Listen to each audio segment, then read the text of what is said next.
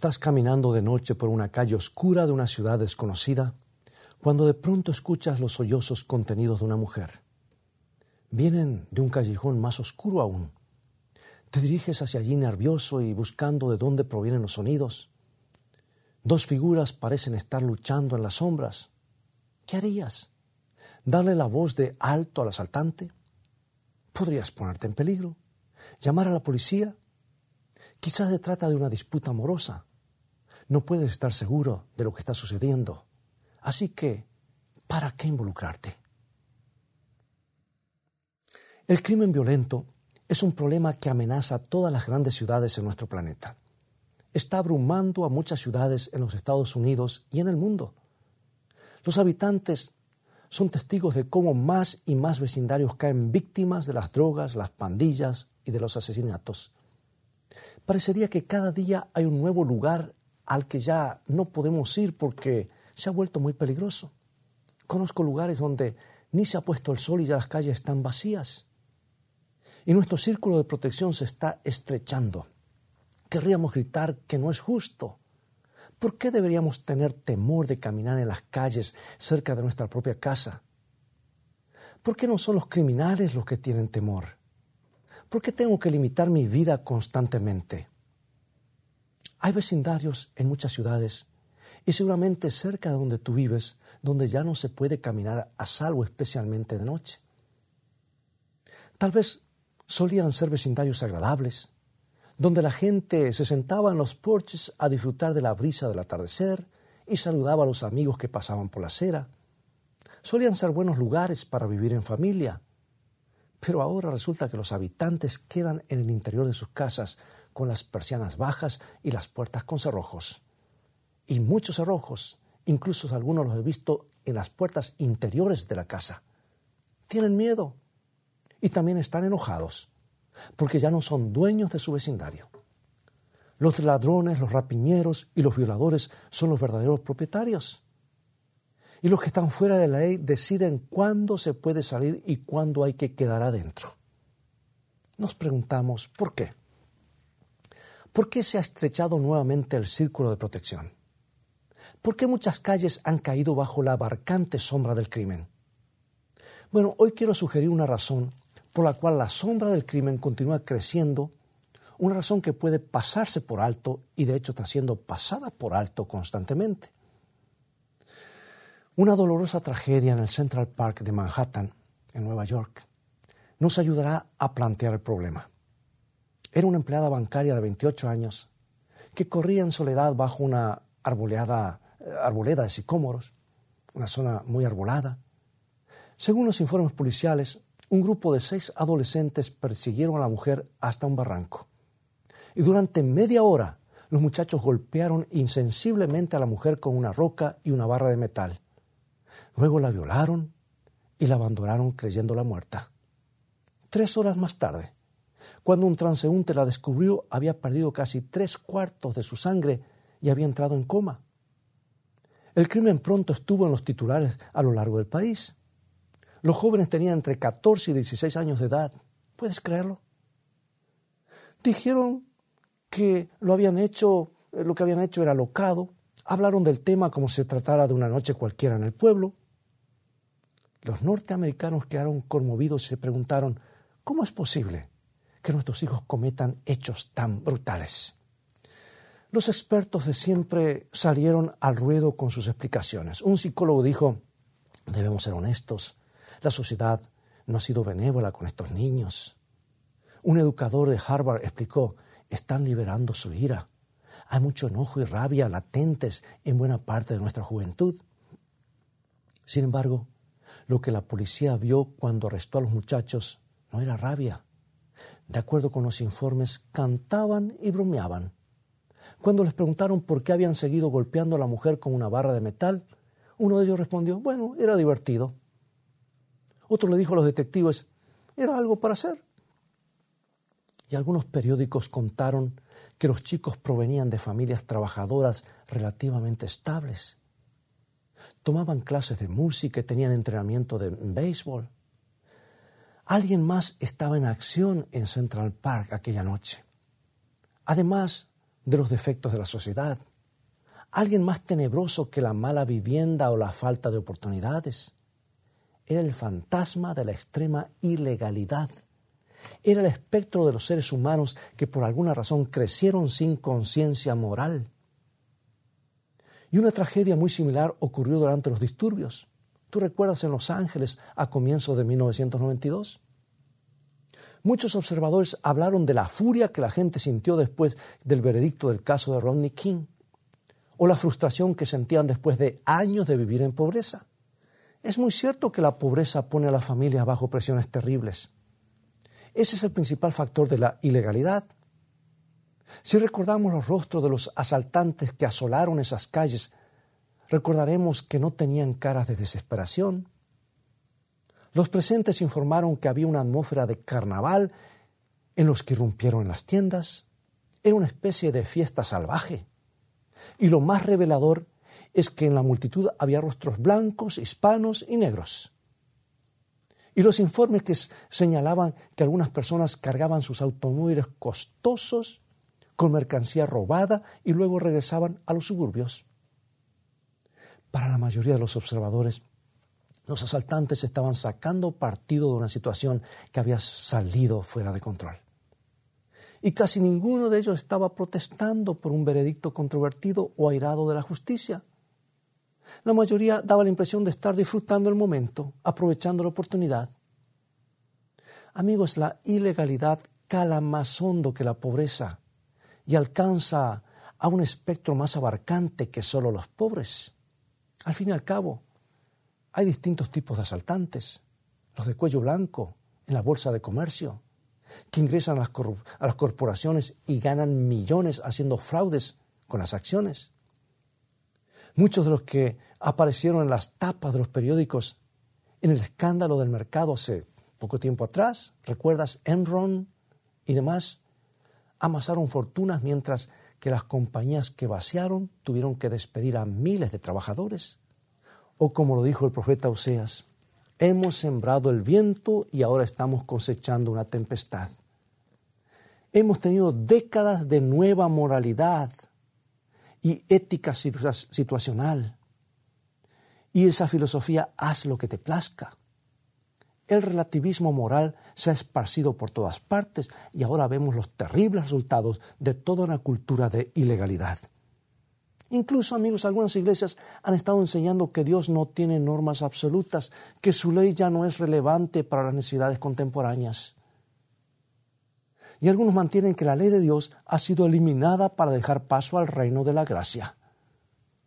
Pero la sociedad está aprendiendo por las malas que la libertad no se genera con el abandono de las reglas. Todo lo contrario. Una vez que hemos quitado las normas del bien y del mal, lo que sigue es el caos. Hay una tarea de reconstrucción que debe ocurrir en el corazón de las personas, ¿no lo crees? Ahora, ¿cómo se restaura la confianza? ¿Cómo se reconstruye el respeto por la ley entre los jóvenes que han visto a sus padres salir de las tiendas destrozadas, destrozadas con objetos robados? ¿Cómo se crea un sentido de responsabilidad entre la gente que ha visto a cientos de vecinos practicando actos de violencia? Aquellos que tienen algunos años más la permisividad de los años 60 y de los 70 no dio resultados. Ahora lo sabemos. Hay un gran clamor en muchas partes del mundo para retornar a los valores tradicionales. Los dirigentes políticos hablan constantemente de su devoción a los valores familiares. Pero la siguiente pregunta es, ¿los valores familiares de quién? porque había familias en las calles durante los disturbios, madres y padres que se llevaban botellas de licor robadas y electrodomésticos y sus hijos seguían sus huellas. Las distintas familias tienen distintos valores. Incluso las familias estables pueden verse empujadas al borde de la ilegalidad en tiempos de crisis. Yo creo que necesitamos algo más sólido que lo que yo pienso que está bien o lo que tú piensas que está bien, porque algunos parecen bueno, es mí lo que yo siento, es mi ley o como a mí me parece. Tanto antropocentrismo a veces me preocupa y me preocupa mucho. Necesitamos valores básicos que nos hablen con autoridad. Necesitamos algo que se ponga del lado de la legalidad, así como los asaltantes se pusieron del lado de la ilegalidad, necesitamos justamente lo opuesto. Bueno, hace muchos siglos, Dios nos dio la fórmula para tener una sociedad libre de crímenes y tristemente no la hemos seguido. Si lo hubiésemos seguido siempre, la criminalidad nunca hubiera existido. Es más, se le acabaría el negocio al diablo. Las noticias de la mañana y el periódico vespertino estarían llenos de relatos inspiradores de interés humano. Y no sería lindo, y aquí lanzo este desafío, tener un periódico solamente con cosas altruistas o un canal de televisión que cuenten solamente las cosas maravillosas que están ocurriendo en el mundo. ¿No veríamos titulares sobre tragedias impactantes? Esa fórmula llegó en un tiempo en particular y en un lugar en particular. Resulta que los hijos de Israel habían sido liberados de la esclavitud de Egipto. Habían acampado cerca de una montaña llamada Sinaí. Y Dios dijo esto. Leámoslo en Éxodo capítulo 20, versículo 2. Éxodo 22. Yo soy Jehová tu Dios que te saqué de la tierra de Egipto de casa de servidumbre. Dios comenzó esta importante y vital comunicación estableciendo primero su relación personal con su pueblo. Se identificó como su libertador, el que había abierto el mar rojo, el que los había alimentado con maná del cielo. Ahí estaba el gran protector diciendo, yo cuido de vosotros, cuido de ustedes, ustedes pueden confiar en mí. Y ahora, cuando la confianza se hubo establecido, Dios pronunció su ley divina, y por medio de esa ley Dios le, le, proveyó a la humanidad una norma objetiva para conocer el bien y el mal, una norma para asegurarnos paz y seguridad. En otras palabras, puso un cerco donde más allá es terreno del otro y dentro de ese cerco hay seguridad, paz y amor. Y con trueno sobre la cumbre del Sinaí les entregó estos mandatos que se registran en Éxodo 23 al 17. Sígueme, por favor. Esta es una porción muy sagrada de las Escrituras. Toda la Escritura es sagrada. Pero esta tal vez es la más sagrada porque Dios no confió en ningún ser humano. Él mismo lo escribió con su propio dedo. Y Moisés luego lo escribe en un libro. Dice así, Éxodo 23 al 17. Es palabra de Dios. No tendrás dioses ajenos delante de mí. No te harás imagen ni ninguna semejanza de lo que esté arriba en el cielo, ni abajo en la tierra, ni en las aguas debajo de la tierra. No tomarás el nombre de Jehová tu Dios en vano. Acuérdate del día de reposo para santificarlo. Seis días trabajarás y harás toda tu obra, mas el séptimo día es reposo para Jehová tu Dios. Honra a tu padre y a tu madre. No matarás. No cometerás adulterio. No hurtarás. No hablarás contra tu prójimo falso testimonio.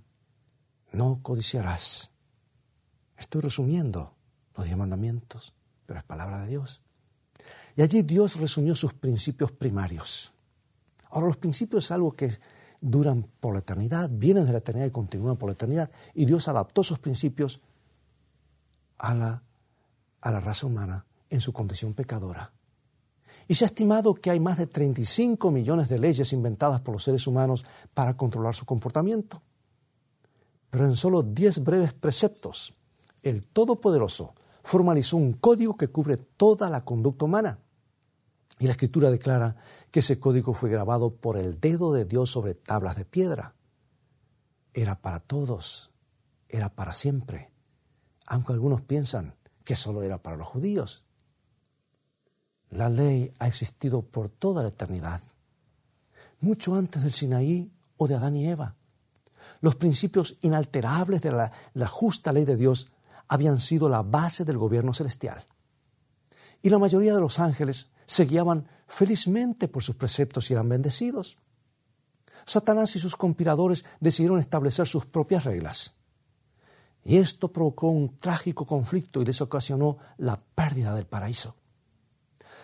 Y cuando Dan y Eva perdieron la confianza de Dios en el jardín del Edén, se vieron abrumados por nuevas emociones. La vergüenza, y la culpa. Sintieron que habían pisoteado algún principio divino y que el mundo se desmoronaba bajo sus pies. en la siguiente generación. Caín creció con ira contra su hermano y estaba alimentando su rencor cuando Dios le preguntó muy directamente, lo encuentras en Génesis 4, 6 y 7, ¿por qué te has ensañado y por qué ha decaído tu semblante? Si bien hicieres, no serás enaltecido. Y si no hicieres bien, el pecado está a la puerta. O sea que Dios estaba recurriendo a una norma para distinguir el bien del mal. Más tarde el patriarca Abraham siguió a Dios hasta Canaán. Y Dios elogió a Abraham porque dice, obedeció mi voz y guardó mis mandamientos, mis estatutos y mis leyes. En Génesis 26.5 dice de esta manera, por cuanto oyó Abraham mi voz y guardó mi precepto, mis mandamientos, mis estatutos y mis leyes. La ley de Dios es la eterna norma del bien para el universo. Nos da una pauta objetiva sobre la cual basar nuestros valores. Las personas los necesitan, las familias los necesitan, las sociedades los necesitan. Si se tratara de nuestras propias reglas, sería muy fácil modificarlas de acuerdo con las circunstancias. Es fácil abandonarlas cuando empiezan los incendios. Es fácil plegarse cuando todos los demás están robando. Necesitamos principios que no sigan las mareas. Esa es la base sobre la cual debemos edificar. Debemos reedificar sobre la roca sólida de la eterna ley de Dios. Y algunas de las escenas más horrendas de los disturbios en Los Ángeles ocurrieron cuando algunos jóvenes fornidos comenzaron a sacar a las personas de sus automóviles y las golpeaban. Muchos casi fueron asesinados. Pregunto, ¿será que la eterna ley de Dios produce otros resultados? Por supuesto que sí. Aunque puede ser que no lo comprendas, es lo único que evita que esta sociedad ingrese en un caos total y definitivo. Es lo único que les da sustento a nuestros valores. Dios no quería que su ley fuera una carga sobre las personas ni restringir su felicidad.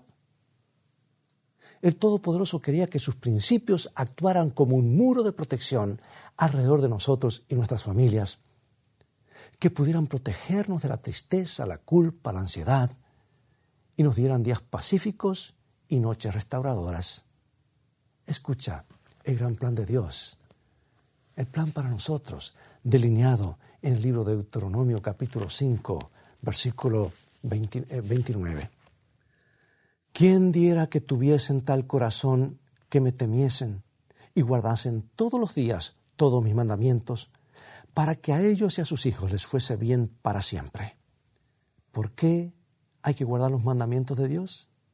Para que nos vaya bien a nosotros y a nuestros hijos para siempre. La vida buena nos llega cuando nos guiamos por la ley de Dios. Encontramos la verdadera libertad personal cuando internalizamos sus principios. Ahora déjame explicarte claramente cómo se realiza este proceso. Es decir, cómo los débiles se hacen fuertes, cómo podemos afirmarnos para no ser llevados por la marea.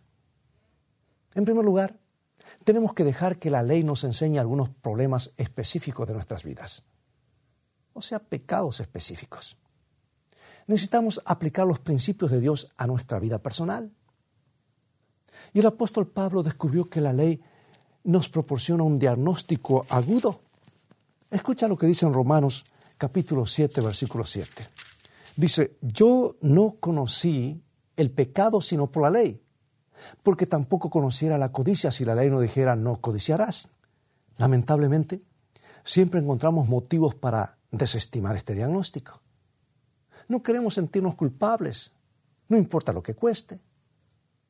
Muchos grupos de autoayuda y mucho de la psicología popular de hoy tratan de absolvernos de toda responsabilidad Dicen, solo somos víctimas. La ley de Dios nos trata con más dignidad, amigo y amiga. Nos ofrece un diagnóstico preciso y nos pide que nos hagamos responsables de nuestros propios problemas. Se cuenta la historia de una princesa cuyos súbditos alababan todo el tiempo su gran belleza y adorables formas. Había llegado a pensar que era una mujer, la mujer más hermosa del planeta. Pero un día pasó por su comarca un mercader y le vendió un espejo. Dio una sola mirada sobre el cristal y se apartó horrorizada. La mujer que la miraba desde el espejo tenía un aspecto ordinario. Y la mujer, quien quiera que fuera, tenía que salir de allí. Así que la princesa rompió el espejo en mil pedazos y llegó a prohibir todos los espejos en su reino. Pues bien, nuestro panorama psicológico actual está atestado con espejos rotos. No queremos mirarnos tal como somos, estamos llenos de excusas. Pero amigo y amiga, necesitamos desesperadamente dar esa larga, muy larga mirada. Necesitamos aceptar lo que la ley nos dice sobre nosotros mismos. Necesitamos esa dura e inflexible superficie reflectora. Eso es lo que nos da la norma absoluta de Dios, la verdad sin distorsiones. Sin embargo, un espejo no nos puede hacer más amables y la ley por sí misma no puede convertirnos en personas piadosas. Recuerda que solo es una herramienta para el diagnóstico. La ley sí puede conducirnos a los brazos del gran médico. Vemos nuestra debilidad, vemos nuestro pecado, nuestro problema y clamamos, oh Jesús, por favor ayúdame. Así es como la ley nos conduce a Cristo, tal como lo dijo el apóstol Pablo. Nos predispone para la cura, nos apronta para el perdón y la gracia que solo Jesucristo nos puede otorgar. Las personas necesitan un poder exterior a sí mismas para poder hacer cambios fundamentales. Aunque es cierto que algunas personas pueden impulsarse y mejorar por sus propios medios, es poco probable que un chico que haya tenido a vendedores de droga y otros criminales como sus modelos pueda salir de ese entorno y convertirse en algo totalmente distinto. Son pocos los que tienen la fuerza suficiente para negarse al llamado de la multitud. Ahora, si estamos rodeados de asaltantes que se escapan con las cosas, veremos al robo de manera favorable.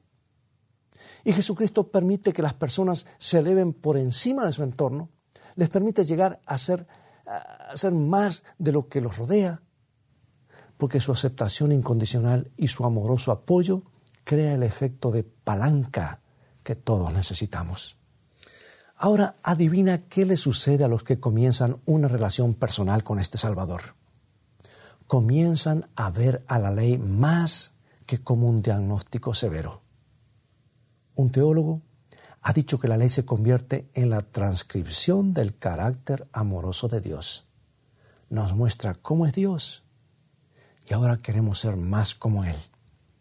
Queremos ser como el que nos perdona y nos acepta incondicionalmente. Dios nos promete escribir su ley en nuestros corazones y nuestras mentes. Y cuando se internalizan sus principios, dejan de ser restrictivos respondemos naturalmente por amor a nuestro Salvador. Y déjame decirte que justo antes que Jesús venga tendrá un pueblo tal que le amará tanto. Lo describe Apocalipsis, que tiene la fe de Jesús, pero también guarda los mandamientos, porque ama a Jesús y no ve esa ley restricciones, sino un reflejo del amor de Dios y tiene su ley escrita en sus mentes y corazones. Hoy necesitamos urgentemente que la ley eterna esté dentro de nosotros. Cuando las fuerzas de la ilegalidad estén separando familias, y lo están haciendo, cuando estén eh, separando comunidades, necesitamos tener algo más fuerte dentro de nosotros. Pregunto, ¿quisieras hacer un compromiso ahora mismo? No conmigo, pero con Dios. ¿Permitirás que la ley de Dios te arroje en los brazos de Jesucristo? Podrás estar firme, amigo y amiga, ante el flujo de las mareas si te pones del lado del Todopoderoso Jesús, porque Él puede comenzar a darte fortaleza ahora mismo. Oremos. Padre eterno, todos tenemos debilidades, pero aunque nosotros somos débiles, tú eres fuerte cuando nosotros titubeamos, tú permaneces. Por eso hoy venimos a ti para pedir que tu fortaleza sea nuestra. En el nombre de Jesús. Amén.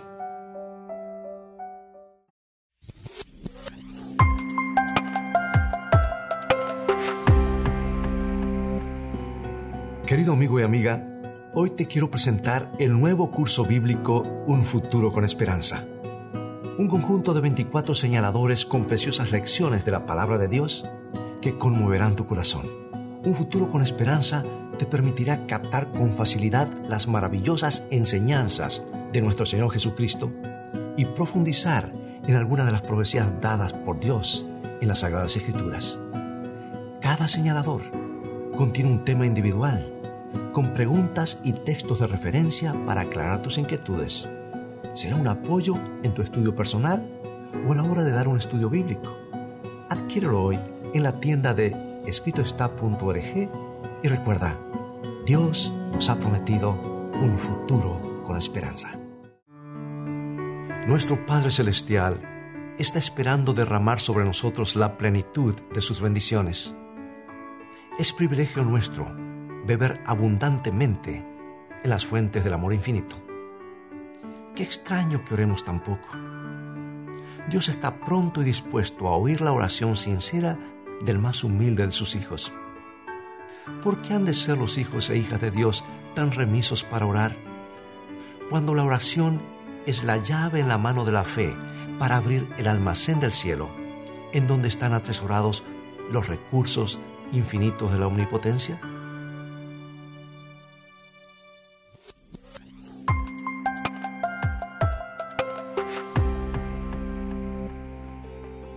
Ya están disponibles las nuevas guías de estudios bíblicos, escrito está. Un conjunto de 25 lecciones que abarcan las principales doctrinas bíblicas. Adquiéralo hoy, escritoestá.org.